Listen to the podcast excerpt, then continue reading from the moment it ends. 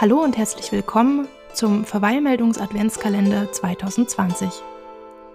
Alle zwei Tage warten hier verschiedene Beiträge zum Hören auf euch. Darunter Rituale rund ums Weihnachtsfest, Gedichte und Romanauszüge und die eine oder andere gute Neuigkeit aus der Nachrichtenwelt. Denn wenn es etwas gibt, das wir dieses Jahr gut gebrauchen können, dann sind es gute Nachrichten.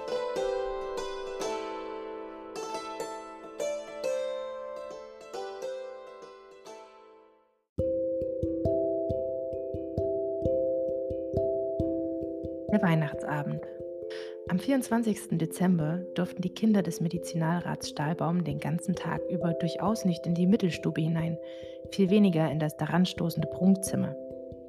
In einem Winkel des Hinterstübchens zusammengekauert saßen Fritz und Marie. Die tiefe Abenddämmerung war eingebrochen und es wurde ihnen recht schaurig zumute, als man, wie es gewöhnlich an dem Tage geschah, kein Licht hereinbrachte.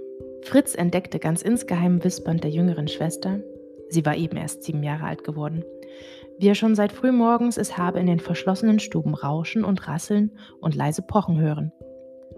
Auch sei nicht längst ein kleiner dunkler Mann mit einem großen Kasten unter dem Arm über den Flur geschlichen.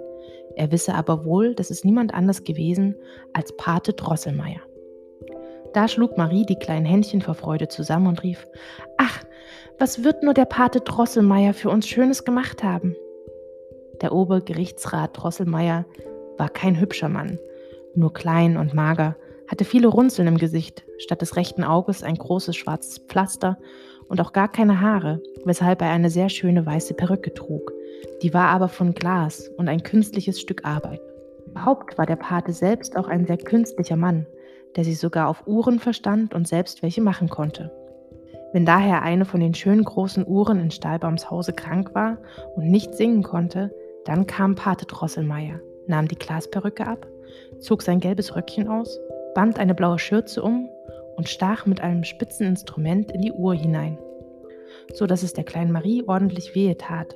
Aber es verursachte der Uhr gar keinen Schaden, sondern sie wurde vielmehr wieder lebendig und fing gleich an, recht lustig zu schnurren, zu schlagen und zu singen, worüber denn alles große Freude hatte.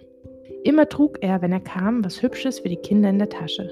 Bald ein Männlein, das die Augen verdrehte und Komplimente machte, welches komisch anzusehen war. Bald eine Dose, aus der ein Vögelchen heraushüpfte, bald was anderes. Aber zu Weihnachten, da hatte er immer ein schönes künstliches Werk verfertigt, das ihn viel Mühe gekostet, weshalb es auch, nachdem es einbeschert worden, sehr sorglich von den Eltern aufbewahrt wurde.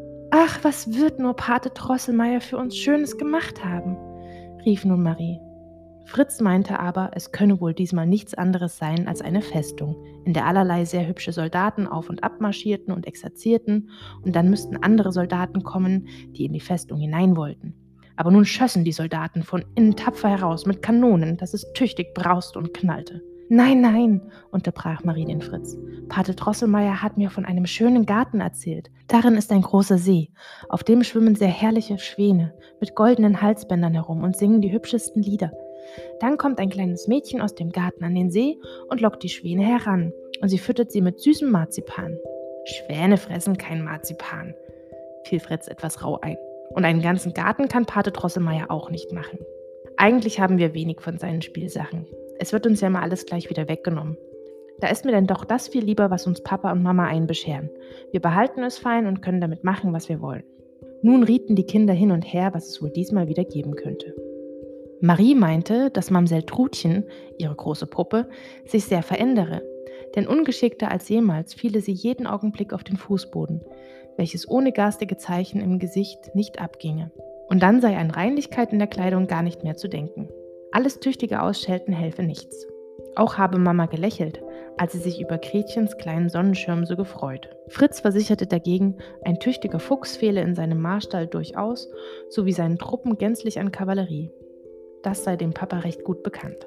So wussten die Kinder wohl, dass die Eltern ihnen allerlei schöne Gaben eingekauft hatten, die sie nun aufstellten. Es war ihnen aber auch gewiss, dass dabei der liebe heilige Christ mit gar freundlichen, frommen Kindesaugen hineinleuchtete und dass wie von segensreicher Hand berührt jede Weihnachtsgabe herrliche Lust bereitete wie keine andere.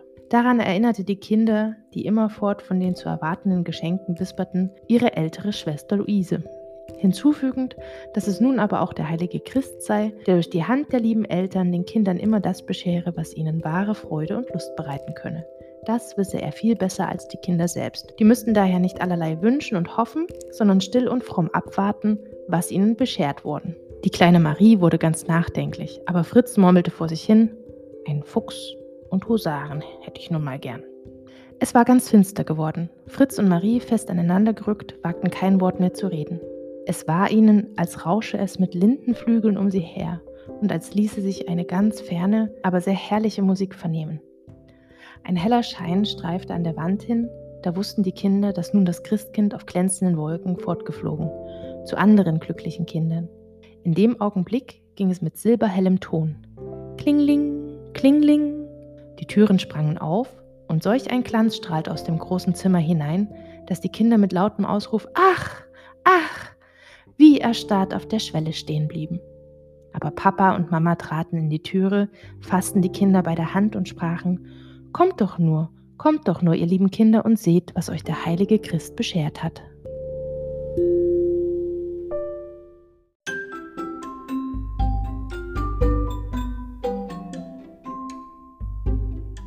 Die Gaben. Ich wende mich an dich selbst, sehr geneigter Leser oder Zuhörer, Fritz, Theodor, Ernst oder wie du sonst heißen magst, und bitte dich, dass du dir deinen letzten mit schönen, bunten Gaben reich geschmückten Weihnachtstisch recht lebhaft vor Augen bringen mögest. Dann wirst du es dir wohl auch denken können, wie die Kinder mit glänzenden Augen ganz verstummt stehen blieben, wie erst nach einer Weile Marie mit einem tiefen Seufzer rief, Ach, wie schön, ach, wie schön. Und Fritz einige Luftsprünge versuchte, die ihm überaus wohl gerieten. Aber die Kinder mussten auch das ganze Jahr über besonders artig und fromm gewesen sein, denn nie war ihnen so viel Schönes, Herrliches ein beschert worden als dieses Mal. Der große Tannenbaum in der Mitte trug viele goldene und silberne Äpfel, und wie Knospen und Blüten keimten Zuckermandeln und bunte Bonbons und was es sonst noch für schönes Naschwerk gibt, aus allen Ästen. Als das Schönste an dem Wunderbaum musste aber wohl gerühmt werden, dass es in seinen dunklen Zweigen hundert kleine Lichter wie Sternlein gab und er selbst in sich hinein und herausleuchtend die Kinder freundlich einlud, seine Blüten und Früchte zu pflücken. Um den Baum umher glänzte alles sehr bunt und herrlich, was es da alles für schöne Sachen gab. Ja, wer das zu beschreiben vermöchte. Marie erblickte die zierlichsten Puppen, allerlei saubere kleine Gerätschaften und was vor allem schön anzusehen war, ein seidenes Kleidchen mit bunten Bändern zierlich geschmückt, hing an einem Gestell, so der kleinen Marie vor Augen, dass sie es von allen Seiten betrachten konnte, und das tat sie denn auch, indem sie einmal über das andere ausrief, Ach, das liebe, liebe Kleidchen, und das werde ich ganz gewiss, das werde ich wirklich anziehen dürfen. Fritz hatte indessen schon drei oder viermal um den Tisch herum galoppierend und trabend den neuen Fuchs versucht, den er in der Tat am Tische angezäumt gefunden. Wieder absteigend meinte er, es sei eine wilde Bestie, das täte aber nichts, er wolle ihn schon kriegen und musterte die neuen Schwadronhusaren, die sehr prächtig in Rot und Gold gekleidet waren, lauter silberne Waffen trugen und auf solchen weiß glänzenden Pferden ritten, dass man beinahe hätte glauben sollen, auch diese seien von purem Silber. Eben wollten die Kinder etwas ruhiger geworden über die Bilderbücher her, die aufgeschlagen waren, dass man allerlei sehr schöne Blumen und bunte Menschen, ja auch allerliebste spielende Kinder, so natürlich gemalt, als lebten und sprächen sie wirklich, gleich anschauen konnte. Ja eben wollten die Kinder über diese wunderbaren Bücher her, als nochmals geklingelt wurde. Sie wussten, dass nun der Pate Drosselmeier einbescheren würde und liefen nach dem an der Wand stehenden Tisch. Schnell wurde der Schirm, hinter dem er so lange versteckt gewesen, wahrgenommen. Was erblickten da die Kinder? Auf einem grünen, mit bunten Blumen geschmückten Rasenplatz stand ein sehr herrliches Schloss mit vielen Spiegelfenstern und goldenen Türmen. Ein Glockenspiel ließ sich hören, Türen und Fenster gingen auf, und man sah, wie sehr kleine, aber zierliche Herren und Damen mit Federhüten und langen Schleppkleidern in den Sälen herumspazierten. In dem Mittelsaal, der ganz in Feuer zu stehen schien, so viel Lichterchen brannten an silbernen Kronleuchtern, tanzten Kinder in kurzen Röckchen nach dem Glockenspiel. Ein Herr in einem smaragdenen Mantel sah oft durch ein Fenster, winkte heraus und verschwand wieder, so wie auch Pate Drosselmeier selbst, aber kaum viel höher als Papas Daumen zuweilen unten an der Tür des Schlosses stand und wieder hineinging. Fritz hatte mit auf den Tisch gestemmten Armen das schöne Schloss und die tanzenden und spazierenden Figürchen angesehen. Dann sprach er: Pate Drosselmeier, lass mich mal hineingehen in dein Schloss. Der Obergerichtsrat bedeutete ihn, dass das nun ganz und gar nicht anginge. Er hatte auch recht, denn es war töricht von Fritzen, dass er in ein Schloss gehen wollte, welches überhaupt mitsamt seinen goldenen Türmen nicht so hoch war wie er selbst. Fritz sah das auch ein. Nach einer Weile, als immerfort auf dieselbe Weise die Herren und Damen hin und her spazierten, die Kinder tanzten, der smaragdene Mann zu demselben Fenster heraussah, Pate Drosselmeier vor die Türe trat, da rief Fritz ungeduldig: Pate Drosselmeier, nun komm mal zu der anderen Tür da drüben raus. Das geht nicht, liebes Fritzchen, erwiderte der Obergerichtsrat. Nun so lass mal, sprach Fritz weiter. Lass mal den grünen Mann, der so oft herausguckt, mit den anderen herumspazieren. Das geht auch nicht. So sollen die Kinder herunterkommen, rief Fritz. Ich will sie näher besehen. Ei, das geht alles nicht, sprach der Obergerichtsrat verdrießlich. Wie die Mechanik nun einmal gemacht ist, so muss sie bleiben. So? fragte Fritz in gedehntem Ton. Das geht alles nicht? Hör mal, Pate Drosselmeier. Wenn deine kleinen geputzten Dinger in dem Schlosse gar nichts mehr können als immer dasselbe, da taugen sie nicht viel. Und ich frage nicht sonderlich nach ihnen. Nein, da lobe ich mir meine Husaren. Die müssen manövrieren vorwärts, rückwärts, wie ich's haben will, und sind in kein Haus eingesperrt. Und damit sprang er fort an den Weihnachtstisch und ließ seine Eskadron auf den silbernen Pferden hin und her trottieren und schwenken und einbauen und feuern nach Herzenslust. Auch Marie hatte sich sachte fortgeschlichen, denn auch sie wurde des Herumgehens und Tanzens der Püppchen im Schlosse bald überdrüssig und mochte es, da sie sehr artig und gut war, nur nicht so merken lassen wie der Bruder Fritz. Der Obergerichtsrat Drosselmeier sprach ziemlich verdrießlich zu den Eltern.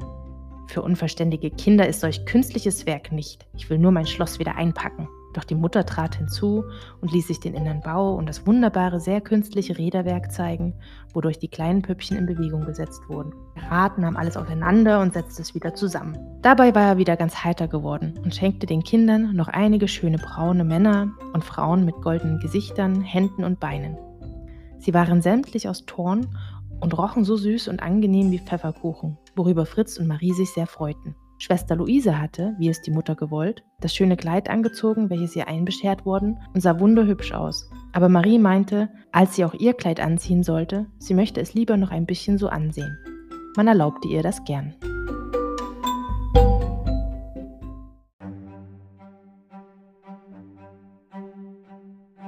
Der Schützling. Eigentlich mochte Marie deshalb gar nicht von dem Weihnachtstisch sich trennen, weil sie eben noch etwas nicht Bemerktes entdeckt hatte. Durch das Ausrücken von Fritzens Husaren, die dicht an dem Baum in Parade gehalten, war nämlich ein sehr vortrefflicher kleiner Mann sichtbar geworden, der still und bescheiden dastand, als erwarte er ruhig, wann die Reihe an ihn kommen werde. Gegen seinen Wuchs wäre freilich vieles einzuwenden gewesen, denn abgesehen davon, dass der etwas lange, starke Oberleib nicht recht zu den kleinen, dünnen Beinchen passen wollte, so schien auch der Kopf bei weitem zu groß. Vieles machte die propre Kleidung gut, welche auf einen Mann von Geschmack und Bildung schließen ließ. Er trug nämlich ein sehr schönes, violett glänzendes Husarenjäckchen mit vielen weißen Schnüren und Knöpfchen, eben solche Beinkleider und die schönsten Stiefelchen, die jemals an die Füße eines Studenten, ja wohl gar eines Offiziers gekommen sind.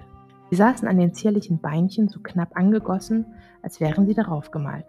Komisch war es zwar, dass er zu dieser Kleidung sich hinten einen schmalen, unbeholfenen Mantel, der recht aussah wie von Holz, angehängt und ein Bergmannsmützchen aufgesetzt hatte. Indessen dachte Marie daran, dass Pate Drosselmeier ja auch einen sehr schlechten Matin umhänge und eine fatale Mütze aufsetze, dabei aber doch ein gar lieber Pate sei. Auch stellte Marie die Betrachtung an, dass Pate Drosselmeier, trüge er sich auch übrigens so zierlich wie der Kleine, doch nicht einmal so hübsch als er aussehen werde. Indem Marie den netten Mann, den sie auf den ersten Blick liebgewonnen, immer mehr und mehr ansah, da wurde sie erst recht inne, welche Gutmütigkeit auf seinem Gesichte lag. Aus den hellgrünen, etwas zu großen, hervorstehenden Augen sprach nichts als Freundschaft und Wohlwollen. Es stand dem Manne gut, dass sich um sein Kinn ein wohlfrisierter Bart von weißer Baumwolle legte, denn umso mehr konnte man das süße Lächeln des hochroten Mundes bemerken. Ach, rief Marie endlich aus, ach lieber Vater, wem gehört denn der allerliebste kleine Mann dort am Baum? Der, antwortete der Vater, der, liebes Kind, soll für euch alle tüchtig arbeiten. Er soll euch fein die harten Nüsse aufbeißen. Und er gehört Luisen ebenso gut als dir und dem Fritz. Damit nahm ihn der Vater behutsam vom Tische und indem er den hölzernen Mantel in die Höhe hob, sperrte das Männlein den Mund weit auf und zeigte zwei Reihen sehr weißer, spitzer Zähnchen. Marie schob auf des Vaters Geheiß eine Nuss hinein und knack hatte sie der Mann zerbissen, dass die Schalen abfielen und Marie den süßen Kern in die Hand bekam. Nun musste wohl jeder und auch Marie wissen, dass der zierliche kleine Mann aus dem Geschlecht der Nussknacker abstammte und die Profession seiner Vorfahren trieb.